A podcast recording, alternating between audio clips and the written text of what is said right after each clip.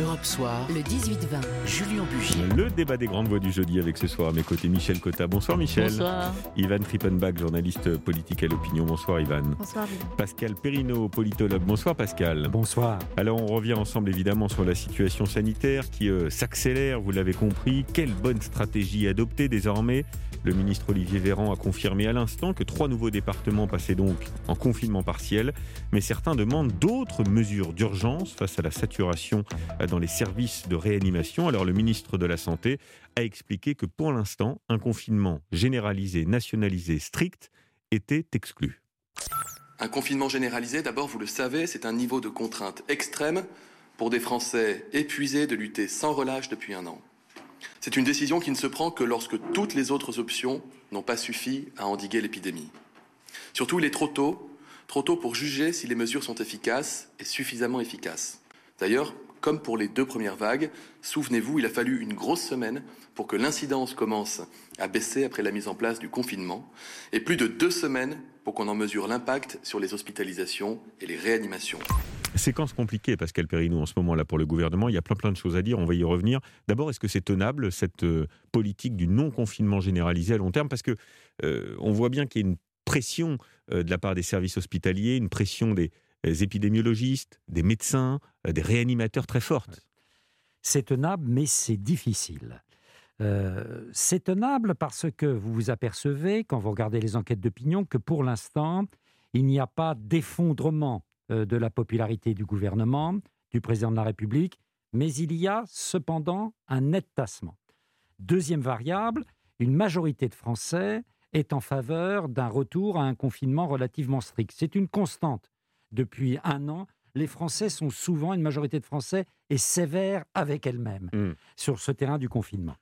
Mais il y a aussi l'idée que le pouvoir politique ne peut pas faire intervenir uniquement des critères sanitaires. D'ailleurs, on le voit bien euh, dans le discours d'Olivier Véran.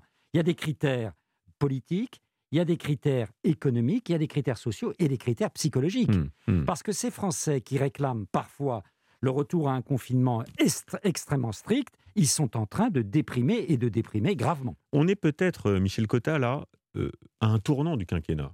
Un tournant du quinquennat parce qu'on voit que euh, tout l'échafaudage qui avait été installé, toute la stratégie qui avait été en- mise en place par l'exécutif et par le président de la République est en train de s'effondrer, de prendre l'eau de s'effondrer. parts. Je ne dirais pas de s'effondrer, mais en tout cas d'être mise à mal. D'être mise à mal.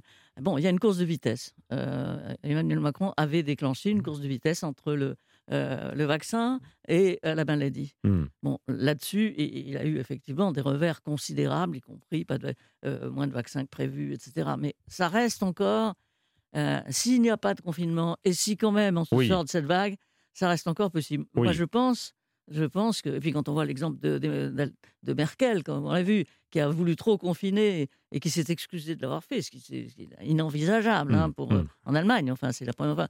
On se dit, euh, si quand même il y a du retard, mais s'il en sort, euh, euh, bon, ça va. S'il n'en sort pas de cette euh, pandémie ou s'il on est obligé de reconfiner, Oui. je crois oui qu'il sera tout à fait mis en cause lui-même. Et personnellement, tout le monde sait Et que c'est lui qui est partisan de cette stratégie. Il a peut-être raison, il a peut-être tort, mais c'est lui qui est partisan de Là, cette stratégie. faits lui donnent plutôt tort en ce moment. Euh, Il C'était un ah pari bah, qu'il a il- pris. Il Ivan- paiera la note si, c'est Ouais. si ça ne marche pas. Voilà. Ivan Trippenbach, il y a aussi un problème de communication. Euh, C'est-à-dire qu'on a vu un peu tout et son contraire là, en l'espace de, de quatre jours. Ça faisait longtemps qu'on n'avait pas été dans cette situation-là. Oui, absolument. Et le gouvernement voulait se sortir de cette euh, semaine noire. hein. Et rappelez-vous, en une semaine, tout a changé. La semaine dernière, il était critiqué essentiellement pour le grand flou autour de ce confinement, non-confinement. On a vu les ministres défiler pour essayer de définir euh, ce qu'étaient ces mesures. On a vu le Premier ministre euh, changer de slogan, enfin définir un slogan euh, pour, pour mobiliser la population. Donc il y avait énormément de critiques sur ces non-décisions, ou en tout cas cette forme Oui. hybride de, de confinement. Et aujourd'hui, la pression s'accentue, notamment parce que l'épreuve des faits est là. Oui, Euh, et puis il y a aussi cette idée euh, qu'on fait payer un peu d'une certaine manière aux Français ce confinement ouvert. C'est-à-dire que euh, quand Jean Castex prend la parole euh, il y a tout juste une semaine euh, avec l'idée de responsabiliser les Français, euh, sortez dehors, faites vos activités dehors, et puis 48 heures plus tard, on nous dit, mais si vous êtes plus de 6, attention, vous allez prendre 135 euros d'amende. Là aussi, on a du mal à suivre, Pascal Perrineau. Oui, oui, on a du mal à suivre et on a du mal à suivre depuis un an. hein. Oui, C'est pas oui. tout à fait, euh, tout à fait récent. Mais à partir du moment où le pouvoir a décidé de manière claire d'utiliser une stratégie qui est euh, évolutive et territorialisée. Mm. C'est très difficile d'avoir une communication. On est habitué, euh, nous, euh, la France, c'est la même chose, de Lille à Marseille, Oui, de oui. Brest à Strasbourg, et on est un peu perturbé. Mais ça, c'est plutôt une bonne stratégie. Je crois La que la stratégie territorialisée est une bonne stratégie. Mais on voit bien que les réglages se font forcément Hmm. au jour le jour Oui. et que c'est assez difficile de communiquer pour une partie de la France, d'expliquer quelles sont les règles dans une partie de la France, alors qu'elles sont très différentes euh, à quelques départements plus loin. Bien, on se retrouve dans quelques secondes, 18h38. On continue d'en parler euh, évidemment parce qu'il y a plein plein de choses encore à dire sur cette euh, séquence sanitaire et politique. À tout de suite. Europe Soir, le 18-20, Julien Bugier. 18h39, la suite du débat des grandes voix du jeudi avec toujours Michel Cotta, Ivan Trippenbach, journaliste politique à l'opinion, et le politologue Pascal Perrineau. Que peut faire maintenant euh, Michel Cotta, le gouvernement Euh, Quelle est l'échéance Quelle est la prochaine éché- échéance? Est-ce qu'il pourra euh, tenir ces fameux 15 jours? Vous savez, on dit qu'il faut 15 jours entre le moment où on prend des mesures et le moment où elles se mesurent dans les hôpitaux, dans la circulation du, de la population et du virus. Vous avez raison. Mais ce qu'il y a de sûr, c'est qu'on n'a pas atteint encore le, le niveau euh, euh, de l'année dernière. Et que donc, il y a effectivement euh, une marge. Moi, je ne sais pas jusqu'à quand le, le pari, comme ça, peut être Mm. euh, maintenu. On nous dit dans, dans une semaine, puisqu'on aura peut-être les effets euh, de ce confinement qui n'en est pas un. Euh, je, je- moi, je doute de ces effets. Mais enfin, euh, je ne suis pas médecin, euh, je ne suis pas à leur place. euh, je, je- je suis simplement, je regarde autour de moi, c'est tout. Oui. Donc il y a quand même le gouvernement, je- enfin le gouvernement, je, je dis même au fond, est-ce que je dis le gouvernement risque, non, le président Mm. risque d'être confronté à, à- à une vérité médicale qui lui échappe. Voilà. Alors, il y a la question des écoles, euh, dont il est beaucoup euh, question là depuis euh, depuis deux trois jours, depuis que l'épidémie euh, repart en flèche. C'est vrai que la fermeture des écoles, pour l'instant, est exclue. C'est ce qu'a rappelé Olivier Véran lors de sa conférence de presse il y a quelques instants. Pourquoi est-ce que nous maintenons les écoles ouvertes? La fermeture des écoles, c'est une décision de dernier recours, que nous voulons à tout prix éviter parce que nous savons qu'elle a des conséquences très lourdes sur le développement des enfants et sur le quotidien des parents. Nous ne nions pas que le virus peut aussi se transmettre à l'école, puis de l'école vers les familles. C'est pourquoi, avec le ministre de l'Éducation nationale, Jean-Michel Blanquer, nous travaillerons à des protocoles sanitaires renforcés en sus de ceux qui sont déjà mis en place dans les établissements scolaires. Toute la communauté éducative veille à ce que la vie dans les écoles, les collèges et les lycées puisse continuer en limitant au maximum les risques de transmission. Alors là aussi, hein, c'est le festival des propositions. Euh, Ivan Trippenbach, il y a Valérie Pécresse, présidente de la région Île-de-France, qui dit par exemple, euh, bah, euh, en Île-de-France, il faudrait avancer les vacances de 15 jours et les faire commencer le, le 2 avril. Bon, c'est un peu après-demain le 2 avril, parce que ça va arriver euh, très vite. Et c'est déjà la proposition qui avait été mise sur la table, souvenez-vous, au moment des vacances de février, et avant ça, au moment des vacances de Noël. On n'avance pas beaucoup. Non, on n'avance pas beaucoup, mais euh, comme quoi on n'a pas seulement des critiques qui émanent des oppositions, on peut aussi avoir des, des propositions en anticipation.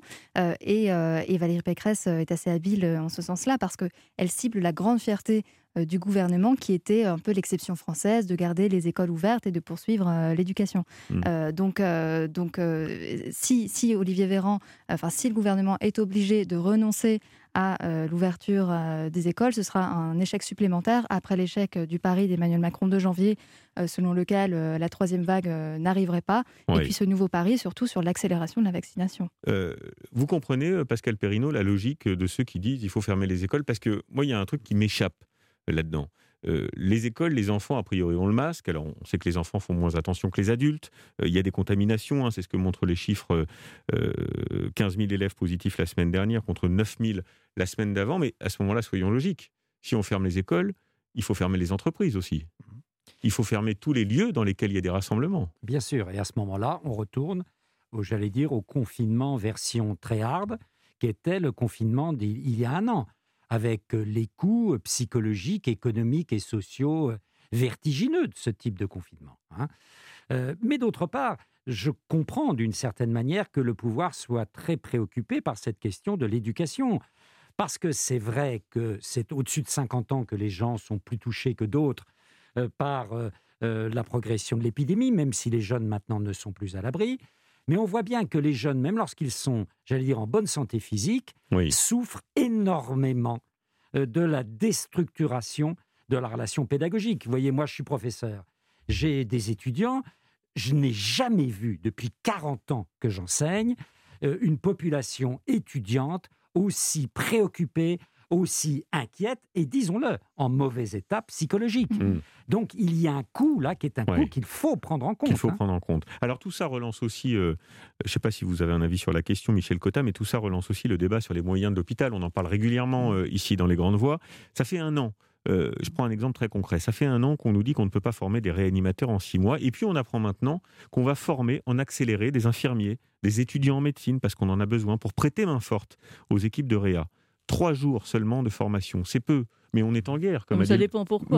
mais, euh, pour assister euh, les professionnels de réanimation, pour délivrer les bases et permettre d'être vite mobilisables en, en- en cas de renfort. Mais ma question n'est pas celle-ci. En un an, on a formé 800 personnes, et là, on va former 1000 personnes en trois semaines. Ne fallait-il pas le faire avant si on est en guerre? Oui, évidemment, on peut toujours dire ça. C'est très facile de. De- Non, euh, mais c'est un sujet dont on parle souvent. Michel Cotta. Mais- Parce que ça fait un an qu'on sait Ouais, qu'il y a ça- un problème fait- de lit de réanimation et de personnel. Oui. Et c'est vrai que les Français ont le sentiment qu'un an après, ben, les choses n'ont pas beaucoup avancé. Non, mais ce qu'il y a de sûr, c'est que c'est pas le problème des lits de réanimation qui se pose le plus, c'est le problème des personnels soignants, d'autant que beaucoup sont atteints. Oui. Parce que ça aussi, ça n'existait pas il y a un an. Euh, beaucoup sont atteints et par conséquent euh, ne, sont pas, euh, ne sont pas disponibles, puisqu'on a Mm. même vu que des gens atteints euh, du virus euh, étaient à l'hôpital, ce qui est quand même euh, le comble. Donc c'est ça qu'il fallait éviter, évidemment. Alors est-ce que c'est... Oui, il aurait fallu le faire dès, dès le début. euh, et puis oui, il devait y avoir une manifestation euh, volontaire qui, qui s'est qui s'est passée d'ailleurs avec les médecins et tout ça qui s'étaient mis, les retraités Oui. qui s'étaient mis. Oui. Et c'est vrai qu'on n'a plus ce, on n'a plus ce, ce courant aujourd'hui, cet élan aujourd'hui. Il y a quand même une lassitude générale qui est sur tout le monde. Quoi. Ouais. Ivan Trippenbach, peut-être un mot sur les moyens de l'hôpital Oui, bah, sur, bah, sur la lassitude, euh, c'est- c'est c'est frappant. Effectivement, on n'a aucune, euh, il y a aucune, euh, aucun message mobilisateur en fait euh, du gouvernement euh, Mm. depuis une semaine. Et quand on voit la conférence d'Olivier Véran ce soir, euh, c'est c'est frappant. Il est très, il est sur la défensive. Il a l'air inquiet en réalité, Euh, alors que euh, il aurait pu profiter de cette, euh, de cette troisième phase en fait pour euh, lancer euh, les Français vers, euh, vers la vaccination et vers euh, des images positives comme celle des vaccinodromes. Par, Quel par exemple. changement de pied Vous vous souvenez qu'il y a 15 jours, on nous parlait de la mi-avril comme d'un possible retour au début de la vie d'avant. On Exactement. en est loin aujourd'hui. On marque une pause, on va parler d'autre chose, ça fait du bien aussi. La politique, vous avez vu que vous allez voir qu'il y a des raisons d'espérer. 18h46, à tout de suite.